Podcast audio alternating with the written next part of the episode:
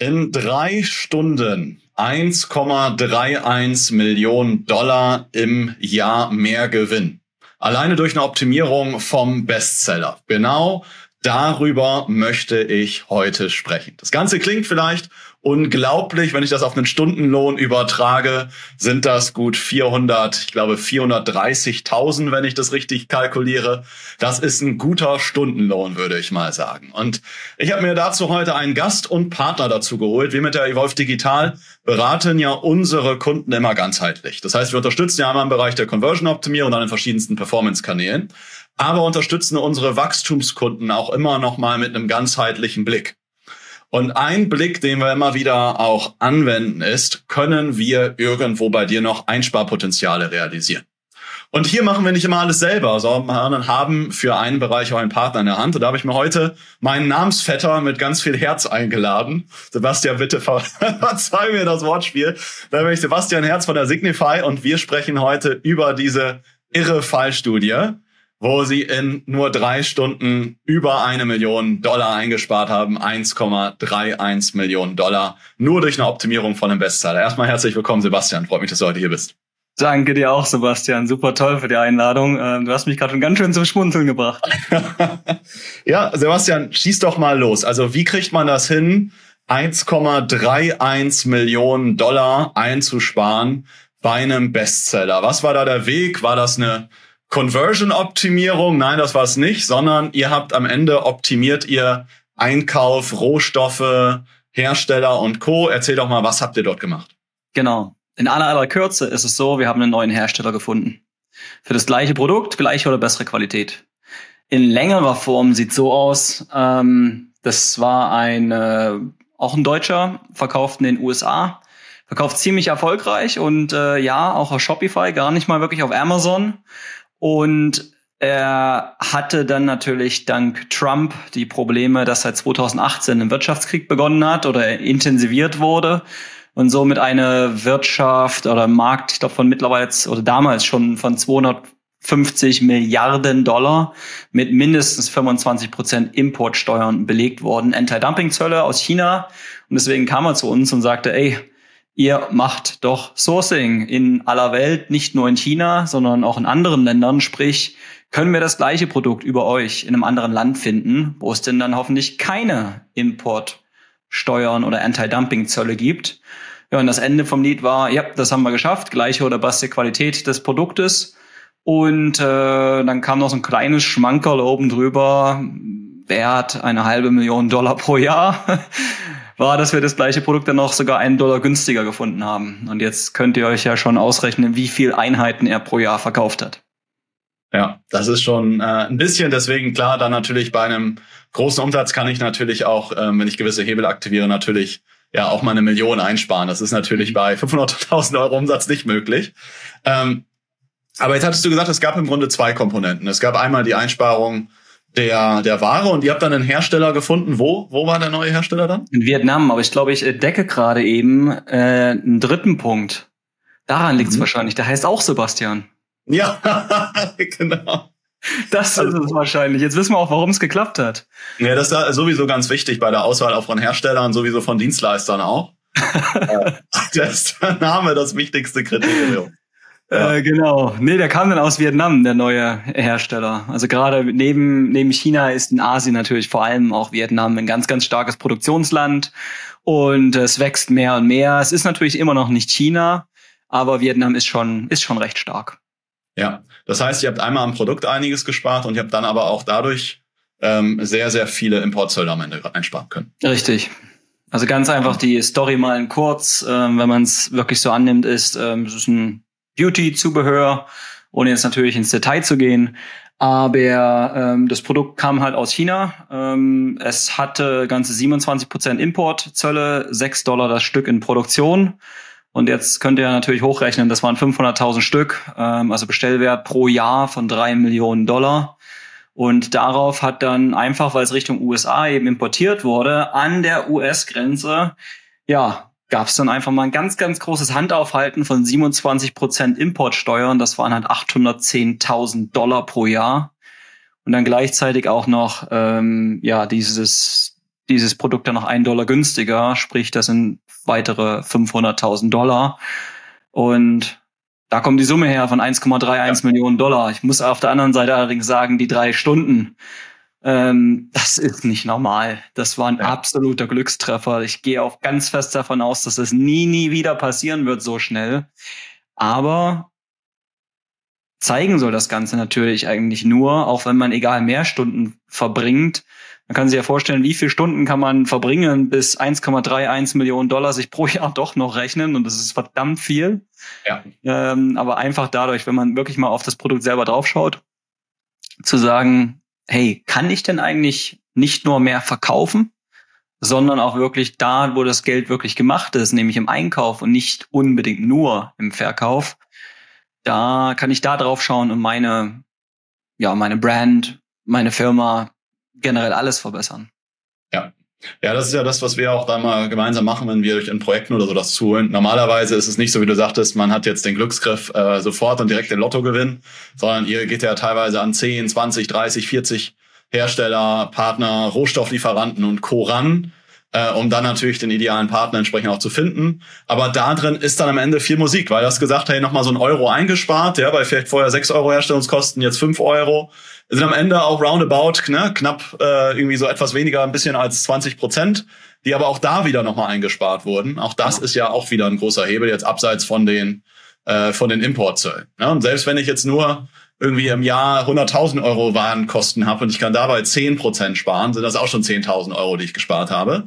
Also Musik ist da immer mal wieder drin. Und was wir immer wieder erleben, auch bei Kunden jetzt gerade auch, im Grunde ging das los seit so März, April, seit da bei uns östlich äh, von unserer Region der Krieg anfing, äh, dass bei vielen dadurch auch nochmal die Einkaufspreise jetzt im Zuge der Inflation auch nochmal hochgegangen sind. Und dadurch, ich kann nicht immer alles eins zu eins an den Kunden mit weitergeben. Äh, kann ich natürlich schon, aber dann sinkt äh, gegebenenfalls die Conversion Rate doch nochmal mit. Wir versuchen das immer durch eine Conversion-Optimierung aufzufangen, aber dann einfach nochmal mit gegenzuspielen. Und ich kann natürlich selbst auf die Suche gehen, aber wenn ich selbst mal 20, 30, 40 Hersteller kontaktiere und Co., äh, dauert das eine ganze Zeit lang. Plus, ihr habt das einfach, macht da einfach schon deutlich mehr Erfahrung in dem Bereich, vielleicht noch die richtigen Kontakte. Dann komme ich da halt einfach schneller an die richtigen Leute ran. Lass uns mal gerne mal ein paar Cases durchspielen, ähm, auch von uns. Eine Sache, die wir jetzt ja gerade auch äh, diskutieren und angehen, ist zum Beispiel der Rasenrakel. Äh, Rasenrakel ist jetzt für die Leute, die es nicht kennen, der andere kennt es vielleicht, weil so das führende Produkt in Deutschland ist, auch ähm, für den, im Grunde kann man sich vorstellen, langer, also ich habe einen langen, langen Stiel und vorne habe ich eine große Edelstahlkonstruktion dran, äh, die mir hilft, zum Beispiel Sand auf dem Rasen zu verteilen ja, oder mit der Rasen am Ende äh, schöner, gleichmäßiger wächst, oder wenn ich eine neue Fläche anlege, um die Fläche im Grunde zu ebnen. Herstellungskosten in dem Fall sind halt stark einmal vom Thema Edelstahl abhängig und ähm, dann natürlich auch Edelstahl zu verarbeiten ist jetzt auch nicht ganz einfach. Ja, auch da ist es die letzten Jahre, die Herstellungskosten ist ganz wird in Deutschland gefertigt, ähm, sind einfach ein Stück weit hochgegangen. Was sind jetzt hier Möglichkeiten? Wie würdet ihr jetzt an so ein Projekt rangehen zum Beispiel? Ich habe parallel gerade eben mal die Seite mit aufgemacht, um nochmal wirklich nachzuschauen, wie es denn aussieht. Also klar, einmal ist es eben das Konstrukt. Die große Frage ist dann natürlich auch, muss es Made in Germany sein? Aber auch wenn das natürlich äh, gewünscht ist, auch da kann man natürlich noch mit weiter vorangehen. Den Stiel sehe ich gerade jetzt noch nicht, zumindest nicht im Hauptbild. Nee, also den Stiel haben wir irgendwann bewusst rausgelassen aus logistischen Gründen, weil da kannst du ja. im Grunde jedes Stiel einbauen. Das ist jetzt erstmal kein Thema, sondern es geht erstmal rein um den Edelstahl-Rasenrack. Also es können natürlich A, logischerweise klar die ganzen Materialkomponenten sein und wie du schon eben sagst, eben B, natürlich die ganze Verarbeitung, das Fertigstellen des Produktes. Ähm, vielleicht gibt es sogar noch andere Möglichkeiten, die in der Produktion schneller laufen könnten, also vielleicht anderes Herstellungsverfahren. Ähm, aber auch da gibt es natürlich oftmals den Punkt, dass es dann heißt, hey, nein, wir möchten es genauso beibehalten. Warum? Weil Bilder sind natürlich fertig, deswegen wollen wir nicht unbedingt nochmal einen kompletten neuen ja. Satz Bilder machen. Aber eine der anderen Sachen könnte auch sein, gut, das ist schon wirklich tatsächlich relativ groß, aber es kann ähm, auch unter anderem sein, was wir bei anderen äh, schon oft und als ganz, ganz einfaches Beispiel erreicht haben, ist, die Verpackung so zu optimieren, dass sie vielleicht in die nächst günstigere Versandklasse eben mit hineinpasst. Das haben viele schon oft verpasst, selbst viele von den ganz, ganz, ganz großen. Ähm, ja, es ist ja öffentlich. Ich denke, darüber kann man dann auch sprechen. Zum Beispiel ein ähm, ja, großer Aggregator, Thrasio mit der Angry Orange Brand. Ähm, dort hat der Tomer Rabinovic mal eine sehr, sehr gute Analyse gemacht, die Top Dog Case Study und hat geschaut, was man denn da drin eben noch wirklich mit optimieren kann. Und okay, wir haben halt das Sourcing im Hintergrund gemacht und ohne die Preise zu wissen, haben wir es geschafft, äh, ich glaube, alleine durch die Verpackungsoptimierung im FBA Versandkosten so herunterzurutschen, beziehungsweise so etwas zu verkleinern, dass wir, ich glaube, es waren 63 oder 67 Cent pro Versand, der dort eingespart wird. Und rechnen das mal hoch bei bestimmt 10.000 Bestellungen pro Monat. Das lohnt sich schon. Das sind einfach mal 6.700 Dollar oder 6.300 Dollar pro Monat am Versand. Ähm, gleichzeitig ist es natürlich auch eine Rasenrage jetzt zum Beispiel in Deutschland hergestellt wird, also eine der großen Sachen ist natürlich, wie viel Angebote hat man denn schon eingeholt von Herstellern, wie viele mögliche Hersteller hat man gefunden, hat man die wirklich alle miteinander verglichen, weiß man den wirklichen Markt, ähm, ja, den Marktpreis im Prinzip? Und oder hat man genügend Metallverarbeiter gefragt, die dann auch wirklich Preise abgegeben haben und überhaupt begonnen zu verhandeln. Da ist schon jede Menge natürlich eben mit drin. Verpackung und Versand kommt im Nachgang natürlich auch. Ja. Das heißt, du hast drei Dinge gesagt. Das eine ist, ähm, klar, einmal Material kann man schauen. Äh, zugegebenermaßen bei dem, ja, der Materialanteil ist da jetzt nicht der, nicht der große Anteil, weil die Verarbeitung noch relativ kompliziert ja. ist. Ne? Das heißt, sag mal, wenn ich bei einer Sache, die vielleicht 10, 20 Prozent oder sowas ausmacht, da wieder einspare, kann ich halt nicht ganz so viel raus, und wenn ich natürlich im gesamten Herstellungsverfahren mit, mit, äh, mit einsparen kann. Dann hattest du gesagt, das Thema äh, Herstellung selber, ne? finde ich vielleicht jemanden, der einfach günstiger, besser äh, herstellt. Und dann hast du gesagt, drittens Thema Verpackung. Sehe ich jetzt wahrscheinlich bei dem Projekt nicht unbedingt. Ich glaube, zumindest von meinem Gefühl, meiner Erfahrung heraus, sieht das da ganz gut aus. Wir haben das Thema auch schon mal bei einem anderen Kunden gehabt, der so Werbematerialien herstellt. Bei Thema Werbematerialien geht los von irgendwie einem, einem Roll-up, einem Messestand, äh, individuell gefertigtes Bild und Co. Da habe ich ganz viele unterschiedliche Verpackungsgrößen. Und da ist immer die Frage, welche Verpackungsgröße ist dann wieder im Versand, abhängig vom Gewicht. Ja, auch da wieder die beste auch am Ende natürlich die kostengünstigere. Ja. Da war es bei denen auch dann wieder ein sehr, sehr, sehr guter Hebel. Bei Rasenmarke glaube ich, dass es das vor allen Dingen das Thema Herstellungsthematik äh, ähm, ja ein großer Faktor ist. Ja. ja? Ähm, lass uns gerne mal in einen anderen Bereich reingehen. Ich gehe mal einen größeren ähm, Kunden, war ich gerade am Samstag noch zu Besuch in äh, Salzburg im Concept Store, aber auch einen größeren Online-Shop. Da ist äh, Stay Spiced, verkaufen Gewürze. Ja, Einkauf ist bei denen ganz, ganz wichtiges Thema, weil die ähm, wirklich nur da einkaufen, wo sie sehen, im Grunde das, was man vielleicht so aus manchen Coffee-Brands kennt, die so irgendwo hinfahren und dann jeden Kaffee irgendwie riechen, schnüffeln und schauen, sind da die Aromen, ne, die besten und so weiter und so fort. Das machen die wirklich mit jeder Gewürzkomponente. Ja, das heißt, der Knoblauch, ich muss jetzt lügen, bitte Lukas, falls du es jetzt gerade hörst, ich sage was Falsches, ja, so äh, Geschäftsführer von Stay Spiced, ja, so der Knoblauch kommt dann aus Kanada, weil der da am besten ist. Ne? Die Paprika kommt dann eher aus der Region und ja. so weiter und so fort. Ja, ist bei denen ein wichtiges Thema, um quasi immer die besten Komponenten rauszuholen. Dazu vielleicht zum Produkt, die haben eine, ähm, eine besondere Dose, die, ich glaube, was ist das, Weißblech oder sowas gefertigt ist, ähm, was erstmal sonderlich gut, also was erstmal gut aussieht, aber dann auch wieder vollkommen recycelbar ist. Das vielleicht so kurz zum Produkt und zur Herstellung abgefüllt und Co. wird dann entsprechend hier ähm, oder wird dann in Österreich in der Nähe von Salzburg. Das vielleicht so kurz zum Hintergrund. Welche Möglichkeiten willst du da sehen? Also der erste Punkt erstmal Respekt, das finde ich eine super, super Sache. Ähm, guter Punkt, den ich da dran sehe, man ist jetzt trotzdem nicht unbedingt ja eigentlich fest eingefahren auf Lieferanten, weil wenn du zum nächsten Lieferanten hinfährst, der das Ganze vielleicht auch günstiger macht, da kann man immer wieder ja auch Video Videos drehen und sagen, guck mal hier, ich war da und wir haben uns natürlich alle ausgesucht. Also es sei denn, es heißt ganz klar, hey, wir sind äh, voll limitiert auf genau diese Lieferanten und diese sollen es auch nur bleiben.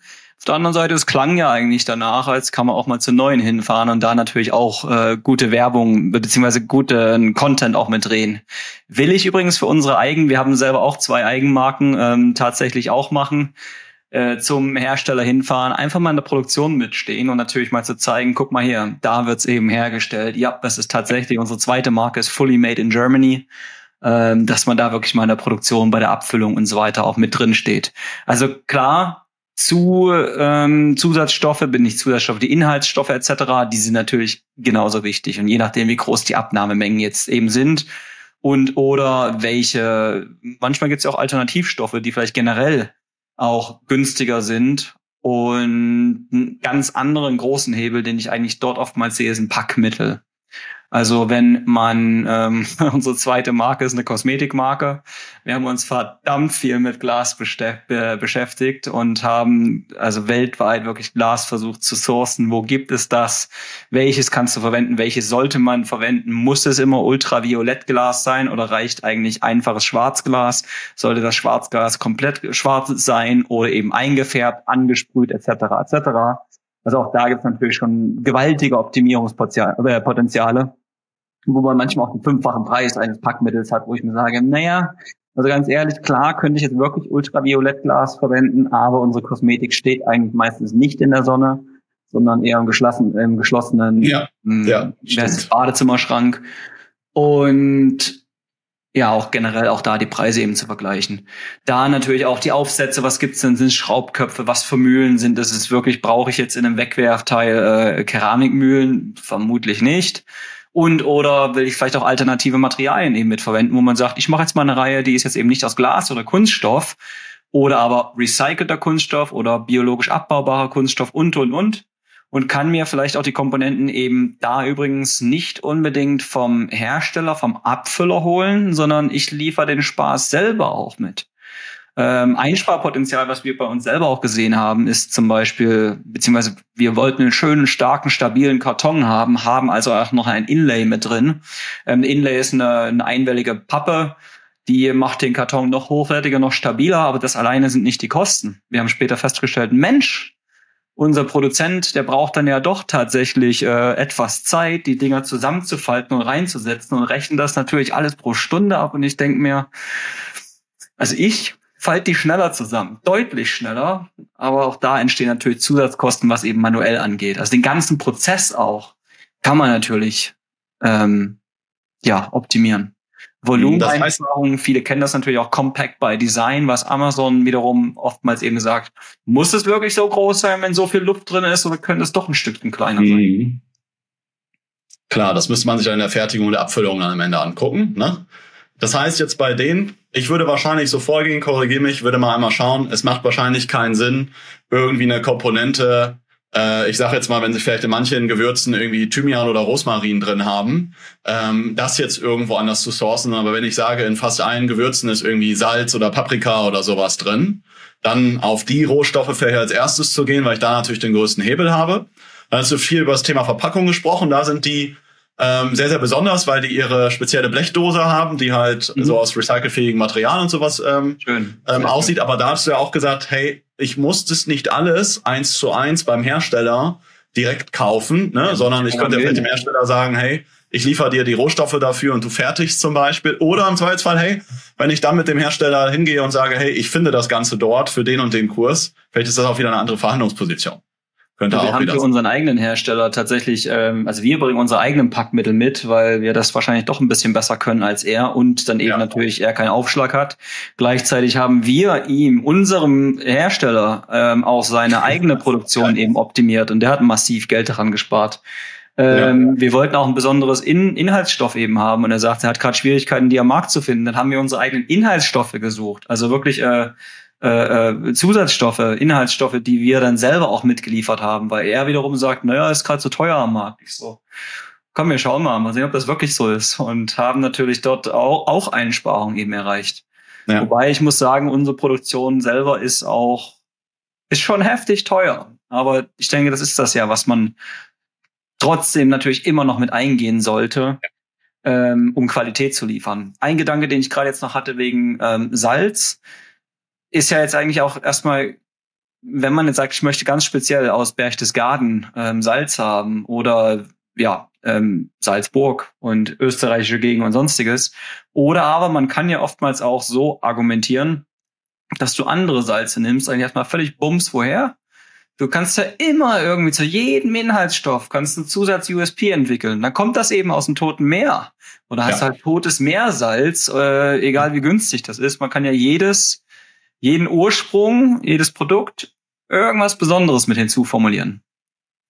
Das ist ja auch oft das Prinzip im Bereich Kosmetik, im Bereich äh, Nahrungsmittel auch oft, im Grunde, wenn ich mir jetzt bestimmte ja, Tagescremes äh, oder ähnliche Produkte angucke, sind die von den Inhaltsstoffen doch dann sehr ähnlich. Aber dann gibt es ganz oft, wenn man sich die größeren Brands anguckt, die eine Zauberzutat, ja, genau. die dann durch spezielles Traubenkernöl aus den XYZ-Regionen dafür sorgt, dass natürlich dann die und die Wirkung, muss man aufpassen wegen Wirkversprechen, ja, aber äh, das ist dann die Zauberzutat, die das ganze Produkt so besonders macht.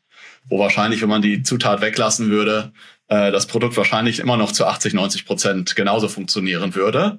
Aber das ist ja ganz oft, wie man ähm, bestimmte Produkte. Algenextrakt hinein und verlangen sie 57 ja, ja. Dollar dafür, liebe Prairie, La Prairie Switzerland. Ähm, gewaltig, was Absolut. dort für Preise verlangt werden. Ja, hat jetzt äh, Beispiel, hatte ich jetzt ein veganes Proteinpulver und dann war aber neben den Standardproteinen war halt dann noch ähm, irgendwie was aus Spinat mit dabei. Und dann kannst du gleich die Wirkung des Spinates und das, was dem Spinat, ne, hoher Eisengehalt und sowas, was ja eigentlich mal eine falsche Studie war und so weiter, aber ähm, die Leute assoziieren dann gleich bestimmte Sachen damit und sagen, oh, das Popeye. ist aber noch viel gesünder. Ja, genau. Es, es macht mich zum Popeye. Es hat noch weitere. Gut, dafür muss ich vielleicht noch ein bisschen arbeiten hier. Ich auch. Aber das gleiche bei dir. Liegt wieder darum, dass wir Sebastian heißen. Ja, es hat noch, ähm, für die, die es gerade Podcast hören, wir haben gerade nur kurz mit unserem Bizeps versucht zu flexen. Ähm, gibt's dann bei YouTube zu sehen. Ja, genau. Aber das ist dann ja immer so die, die gewisse Zauberzutat. Ich ähm, ich hätte noch ein letztes Beispiel für dich, Sebastian. Und zwar, ähm, wo ich mir vorstellen würde, es ist ein bisschen komplizierter, aber auch da hatten wir schon drüber gesprochen. Und zwar äh, jetzt ein sehr, sehr sicherheitsorientiertes Produkt. Und zwar ein Kunde von uns, Broken Head, der gebrochene Kopf, verkauft ja. sehr cool designte Motorradhelme. Also brokenhead.shop ist ein Shopware-Shop. Ähm, und auch da wäre ja eine Möglichkeit, oder das wäre jetzt die Frage, kann ich da mit jemandem wie euch zum Beispiel auch nochmal rangehen? Oder sagst du, boah, das ist so speziell, da muss ich so viele Sicherheitsnormen und Co. angehen mit Tests und Co., dass ich sage, hm, nee, in dem Bereich ähm, ist das deutlich komplizierter oder sagst du gar kein Thema, weil die Hersteller sind zertifiziert und Co., die kennen diese Prüfnormen und so weiter und so fort. Ähm, wie siehst du das Thema? Das sind die, die, die Projekte, die eigentlich am meisten Spaß mitmachen. Warum? Weil der Kunde dann selber auch nicht unbedingt großen Wettbewerb hat. Denn wir sagen es oftmals immer wieder, oder viele Kunden mittlerweile wachen heute da auf und sagen, je mehr Zertifikate ich benötige, je mehr Richtlinien ich einhalten muss, muss desto höher ist die Barriere äh, für Wettbewerber mit in den Markt einzutreten. Und bei Motorradhelm hast du mich eh gewonnen, also als äh, Motorradnah oder selbst äh, ja virusinfizierter Biker ist übrigens bei uns die ganze Familie so. Da ja, da macht's dreimal so viel Spaß. Ähm, ja. Aber du kannst natürlich klar von den Helmherstellern, das gibt, äh, haben auch ganz, ganz gezielt ihre Anforderungen. Wo soll das herkommen? Welche Form haben das? Was für Inlays haben sie? Etc. etc. Und ja, also Tests müssen da natürlich eingehalten werden. Oftmals weiß man vielleicht auch anfangs jetzt noch gar nicht, was es denn wirklich für Tests, Zertifikate, Richtlinien einzuhalten sind, aber das kann man halt alles recherchieren. Und viele Hersteller werden es in der Tat nicht haben, weil sicherlich der Großteil natürlich der Hersteller in China oder anderswo natürlich in die USA verkauft hat, aber noch nicht unbedingt in die EU oder speziell auch in Deutschland. Dort gibt's halt andere Sicherheitsvorkehrungen. Was das Ganze ja eigentlich noch schöner macht, weil noch weniger Leute werden den Aufwand eben gehen und sagen, ich schaue mir mal die Zertifikate an, ob ich die denn bekomme. Ganz, ganz wichtig bei Herstellern, nur weil sie sagen, dass sie Zertifikate, äh, Entschuldigung, Zertifikate haben, das heißt noch gar nichts. Die wissen auch, was Photoshop ist und äh, vielleicht sind die auch abgelaufen und so weiter und so ja. fort. Da ganz, ganz wichtig, auch wenn ihr das alleine macht, prüft die Zertifikate auf Echtheit. Sind die überhaupt noch gültig und so weiter und so fort. Und wenn ein Hersteller ähm, also bei einem Helmhersteller würde ich jetzt nicht unbedingt auf einen absoluten Gründer auf und ausgehen, es sei denn, man sieht so viel Potenzial in ihm. Dann aber doch jemand, der natürlich schon die Erfahrung hat, Helme mit herzustellen. Und wenn sie die Zertifikate für den europäischen oder deutschen Markt noch nicht haben, ja, dann recherchiert man die, dann findet man die heraus und dann geht man eben zum TÜV, DEKRA, SGS, andere akkreditierte Labore ähm, oder Testinstitute und holt, sorgt dafür, dass dann die Tests eben eingeholt werden. Wichtig ist natürlich, wenn es da mal einen Unfall gibt und äh, das ist schon ein Produkt, da sollte man wirklich auf, auf Echtheit und Erfüllung der Zertifikate legen. Ja, ja, ja, absolut. Aber gut, je, im Grunde, das sage ich auch immer, wenn es irgendwo Schwierigkeiten gibt und Herausforderungen, ist das immer eine Möglichkeit, da wo es berghoch geht, Ja, ich selbst habe ja jahrelang ähm, Triathlon gemacht und Co. und weiß immer, am Berg scheiden sich die Geister, da kann man am meisten Zeit gut machen. Ähm, ne, weil andere daran gegebenenfalls scheitern und dann kann ich da ja umso mehr vielleicht auch noch was rausholen, weil es vielleicht ein bisschen schwieriger ist, da die Suche nochmal zu gestalten. Hm? Ja, absolut. Sebastian, was sagst du jetzt? Gibt es irgendwie einen groben Richtwert, wo du sagst, hey, ähm, dein Volumen zum Beispiel für das Produkt, für den Rohstoff, für Verpackungsmaterial sollte im Jahr, ich sag mal, bei Minimum 100.000 Euro liegen, weil da macht es Sinn, sich mit dem Thema aktiver zu beschäftigen, weil der Hebel groß genug ist oder da macht es Sinn, zum Beispiel auch einen Dienstleister wie euch zu beauftragen. Äh, was ist so für dich die, die Grenze, wo du sagst, man soll sich mit dem Thema beschäftigen, vielleicht mal so auf ein Jahr gerechnet, wenn du sagst, das macht Sinn? Du, sowas gibt's bei uns eigentlich gar nicht eine Grenze. Wir fangen auch mit den kleinsten an. Schön wäre es natürlich, wenn du schon mal ein Produkt selber gesourced hast, damit du weißt, was eben dahinter steckt ähm, was für ein Aufwand so ist das ungefähr grob, wie antworten ähm, Hersteller oder eben antworten sie nicht, wie aufwendig ist es, die Angebote zu bekommen, sie zu vergleichen. Aber wir machen das mit kleinsten ähm, E-Commerce-Sellern oder auch andere Marken, die im Stationären aktiv sind, bis hin tatsächlich zu den größten. Ähm, Spaß macht das natürlich klar, wenn also je nachdem, wie viel Geld einsparen, lohnt sich immer dann logischerweise allein schon, wenn das mehr Geld bringt, als ja. wir kosten. Das Gute ist, wir kosten nicht so viel. Ähm, da lohnt sich das dann relativ schnell. Aber allein so ein Beispiel, wenn wir jetzt äh, mit einem Kunden, da haben wir halt die 1,31 Millionen gespart, bei einem anderen, das war auch ein Kosmetikhersteller, haben wir in acht Monaten 1,4 Millionen Euro eingespart. Das waren tatsächlich Euro. Ähm, der hat einen Umsatz von 25, 26 Millionen gemacht. Einen anderen hatten wir, der hatte, ähm, der hat einen Arsch in der Hose gehabt ohne Ende neuen Hersteller fürs gleiche Produkt gefunden, äh, nicht aus China, sondern beim neuen Lieferanten in Vietnam. 500.000 Dollar Erstauftrag. Und ich so, meine Güte, hast du, äh, ja, hast du wirklich Mut. Aber 12 Prozent eingespart, das waren 60.000 Dollar Einsparungen. Hast du jetzt zum Beispiel, rechnen es einfach so, zum Beispiel tatsächlich 100.000 Dollar Ausgaben und man schafft es, 12 Prozent einzusparen, das ist ein Tausender, den man pro Monat mehr hat in ja. Native, in Ads, in Optimierung, in SEO hineinzustecken, Tausender ja. pro Monat. Da habt ihr Einsparungen. Sebastian freut sich wohl ein bisschen mehr Geld. Ähm, ihr spart ein, ja. ihr kauft günstiger ein und ihr, für, und ihr verkauft für mehr und habt letztendlich dann blöd gesponnen, aber vielleicht die gleichen Kosten.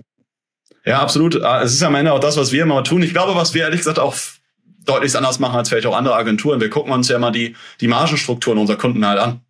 Ja, deswegen haben wir ja. zum Beispiel auch Leute wie euch, weil wenn wir feststellen, hey, margenmäßig ist da jetzt noch einiges rauszuholen, ähm, dann stellen wir da auch mal wieder den Kontakt her. Aber wir gucken uns ja mal die Margen. Teilweise haben wir Kunden, wo wir uns tagesweise pro Produkt die Margen aus dem System geben lassen. Weil wenn ich gerade eine Aktion fahre, reduziert sich ja wieder die Marge und justieren danach die Profitabilität der, der Ads oder nicht die Profitabilität, sondern wir justieren im Grunde, wie viel geben wir für das Produkt maximal aus an ne, CPA oder andersrum, welchen ROAS wollen wir Minimum erreichen, um halt für das jeweilige Produkt profitabel zu sein. Und wenn ich jetzt weiß, bei einem Produkt, ich habe da jetzt am Ende bleiben wir vielleicht insgesamt nach Abzug aller Kosten, also jetzt nicht nur Einkaufspreis äh, oder Verkaufspreis minus Einkaufspreis, sondern ne, Verpackung, Füllmaterial, Pick- und Packkosten, äh, Fixkostenanteil und Co. bleiben mir, sage ich mal, jetzt 30 oder 25 Prozent übrig, dann können wir natürlich auch ähm, nur einen gewissen Anteil an Werbung investieren. Wenn aber da jetzt nicht 25 oder 30 Prozent übrig bleiben, sondern es bleiben 35, 40 Prozent nach Abzug wirklich aller Kosten übrig. Ja? Dann können wir natürlich auch mehr an Werbung investieren oder wir bleiben erstmal auf dem Level und das Unternehmen wird deutlich profitabler ja. und können dann an anderer Stelle nochmal mehr investieren und vielleicht nochmal Mitarbeiter äh, erstmal einzustellen, um vielleicht dann wieder Sachen äh, in-house abzubilden. Und, und gibt es ja verschiedene Möglichkeiten, wo man da das Geld investiert. Muss ja nicht immer SEO, Budget sein äh, oder ähnliches.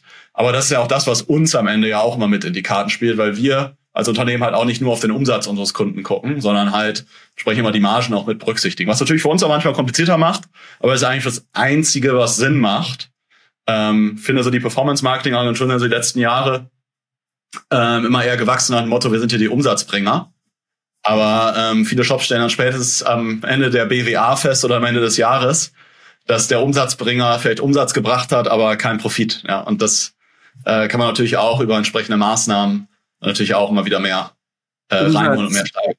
Umsatzbringer ähm, eigentlich eines der allerbesten Sachen, die man wirklich machen kann. Das ist das, was wir ursprünglich machen. Also diese ganzen Einsparungen, das kam ja. immer mehr und mehr natürlich so an der Seite, gerade aus unseren existierenden ja. Kunden heraus. Aber was wir eigentlich machen, ist zum Beispiel neue Hersteller eben zu finden, beziehungsweise für neue Produkte neue ja. Hersteller oder generell Hersteller zu finden. Man hat eine Produktidee, ähm, sie ist noch gar nicht auf dem Markt, beziehungsweise ihr selber verkauft sie noch nicht sondern ähm, die Hersteller eben dafür zu suchen und so viele Hersteller zu suchen, dass man wirklich genügend Angebote hat, um den Marktpreis, den Durchschnitt zu sehen und dann verhandeln zu können. Ja. Ähm, und das ist ein gewaltiger Umsatzbringer, ist neue Produkte. Produktpalette ausbauen, dem Kunden noch was mit an die Hand geben, was er auch noch kaufen kann. Ähm, und klar, dann ist genau das Gleiche. Ja, natürlich gibt's dann auch den Bedarf, diese Produkte dann auch zu bewerben.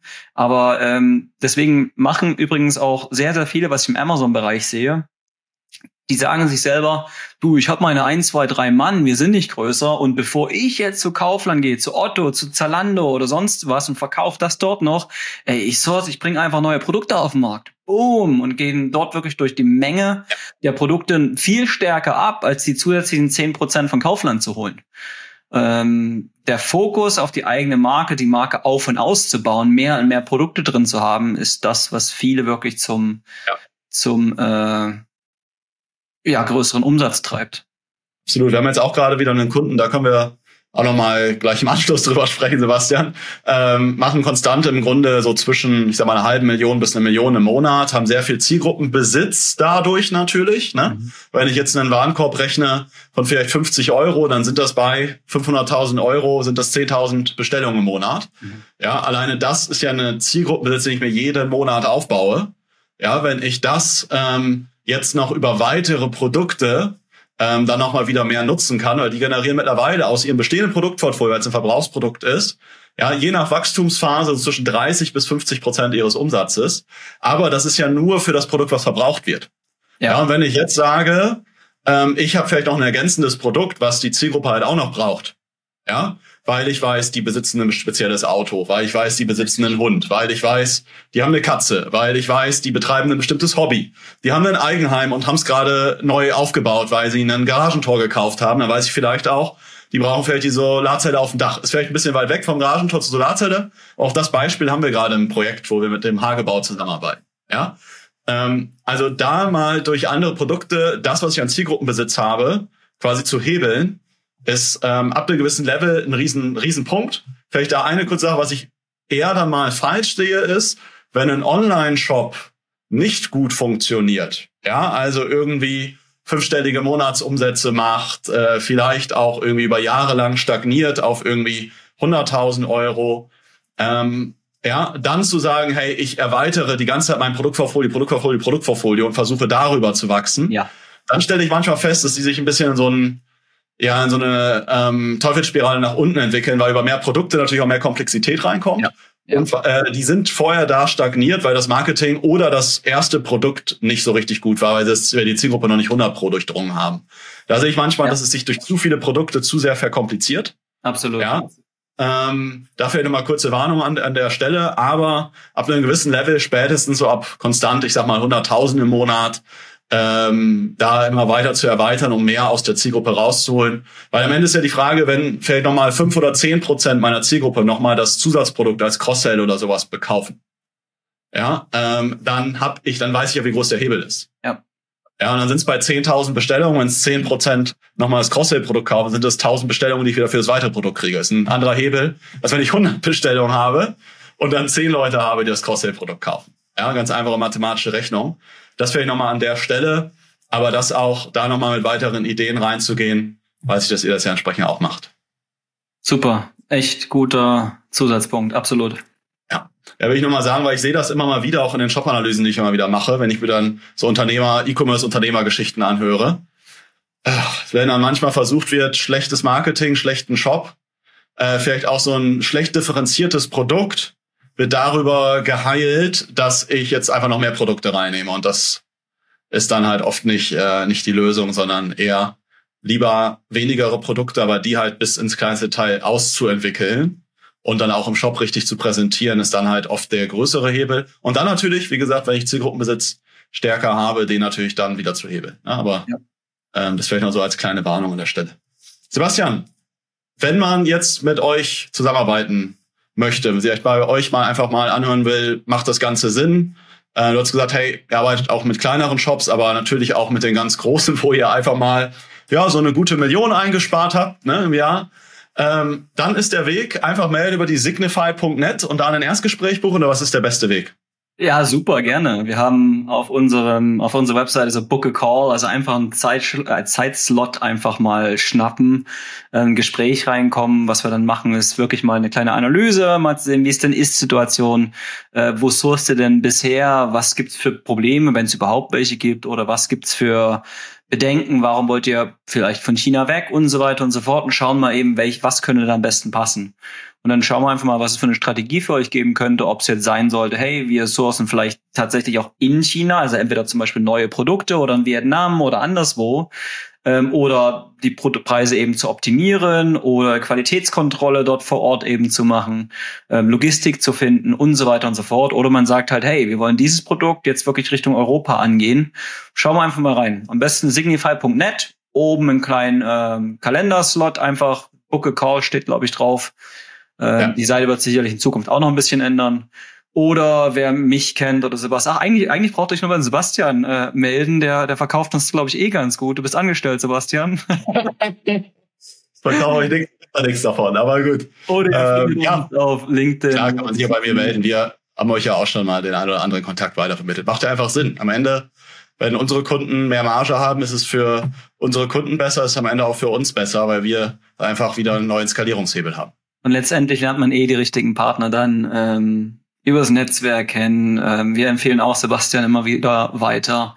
Die Welt ist schon verdammt klein, wenn man sich das mal anschaut in E-Commerce. Ich stelle es auch wieder fest, egal ob in Deutschland oder in Sydney und äh, LA, du siehst die gleichen Leute. Das ist eine relativ enge, ja. äh, gesicherte, oder nicht gesicherte, eine enge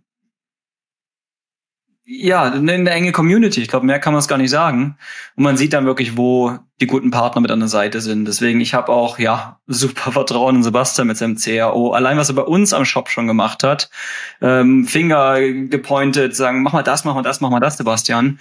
Wo ich mir sage, pff, du, äh, ja, richtig.